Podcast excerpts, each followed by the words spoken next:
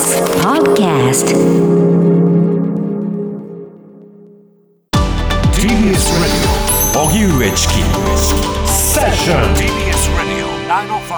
905-954 11月の消費者物価指数歴史的上昇幅11月の全国の消費者物価指数は変動の大きい生鮮食品を除いて去年より3.7%上昇しました。第二次オイルショックの影響が残る1981年12月以来の歴史的な上昇幅です。資源高や円安の影響で都市ガス代が28.9%電気代が20.1%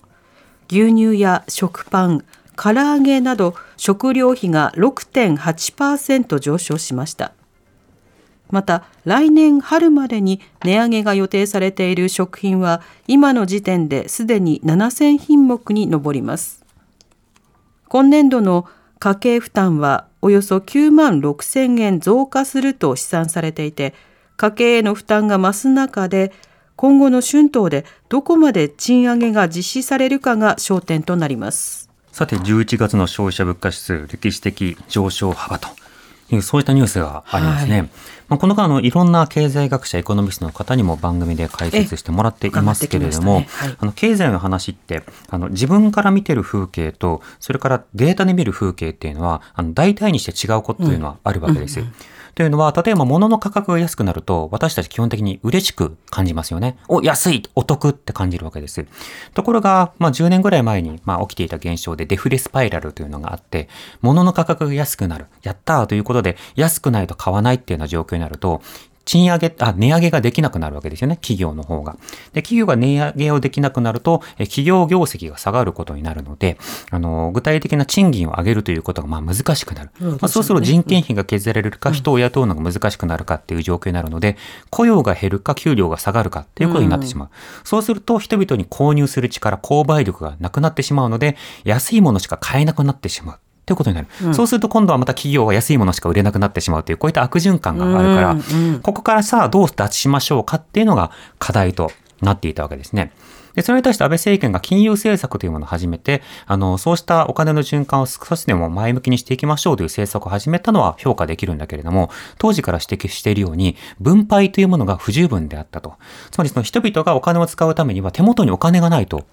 ダメなわけですね。その、ねうん、そのお金を持ってるから使うだろうなって思うと企業が、じゃあ、あの、安さ競争だけじゃなくて、いいもの競争とか、好かれるもの競争とか、そうしたものにより力を入れていったり、あるいは人を雇ったり、設備に投資したりということができるようになるわけだけども、でも、今お金ないしな。今人々お金持ってないしなってなってると、賃上げも投資もなかなか難しいという状況になってしまいますよね。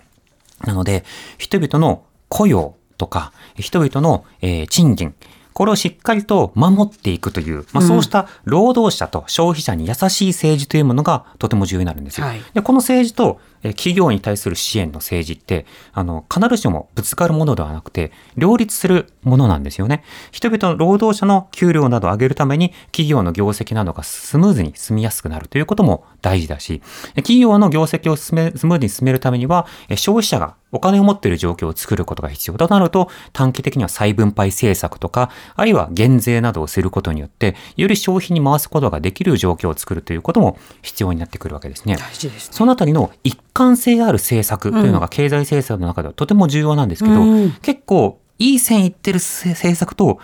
大きく外れてる政策とか、あちこちでこう同居するっていう10年間過ごしてるわけです。安倍政権で言ったら、金融政策とか、いろいろな財政政策をちょっとやり始めるのかなと思ったら、消費税上げました、ドーンって言って、台無し、みたいなこともあったりしたでしょで、今の岸田政権の中でも、さっき飯田さんが言ってた、エネルギー価格高騰に対して手当てをすることで、エネルギー価格が急高騰しないようにしましょうという政策自体はいいんですよ。でもそれをやるのであれば、増税云々って話を今するのではなくて、それだけでも不十分だろうから、より家計を温めますと、経済系の言葉で言うと、言うわけです要はお金を配りますか、お金を取らないようにしますっていうか、どちらかが必要になるわけですよね。でもそこだけはなぜかやらないっていう、このちぐはぐな状況が続いてしまっているわけですね。なので、物価が上がっていくっていうこと自体は、これはそのネガティブなポジポジティブな面、両方あるんですけど、これをネガティブな面をなるべく少なくする。ダメージを少なくするためには、やっぱり分配か減税か、どちらかということになるわけなんですよ。ただその兆しというのがなかなか見られない中で、しかしまあ歳出はちょっと増やしましょうということで、まあ、丸く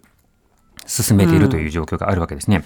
ただ、そこについては今度は政治コミュニケーションが圧倒的に足りないんです。この半年間でこういった経済状況にしていきたいです。今この経済状況だからお金はこれだけ配るのでこういうした形で使ってください。その間に各企業は給料をかけてください。そうすると経済がこうなりますっていうようなアナウンスがないですよね。うん、その説明もしされたら安心するわ。うん、まあ、今のチキさんの説明だよ。はい。うん、まあ、岸田さん多分この説明できない気がするので。聞いてないのでね。ねただただ不安だけが募る感じになってます。うん。まあ、というわけで今年の1年間の経済政策振り返るだけでもいろんなところありますけれども、来年もどうなることか、そのあたりもね、この後話し合えればなと思います。TBS Radio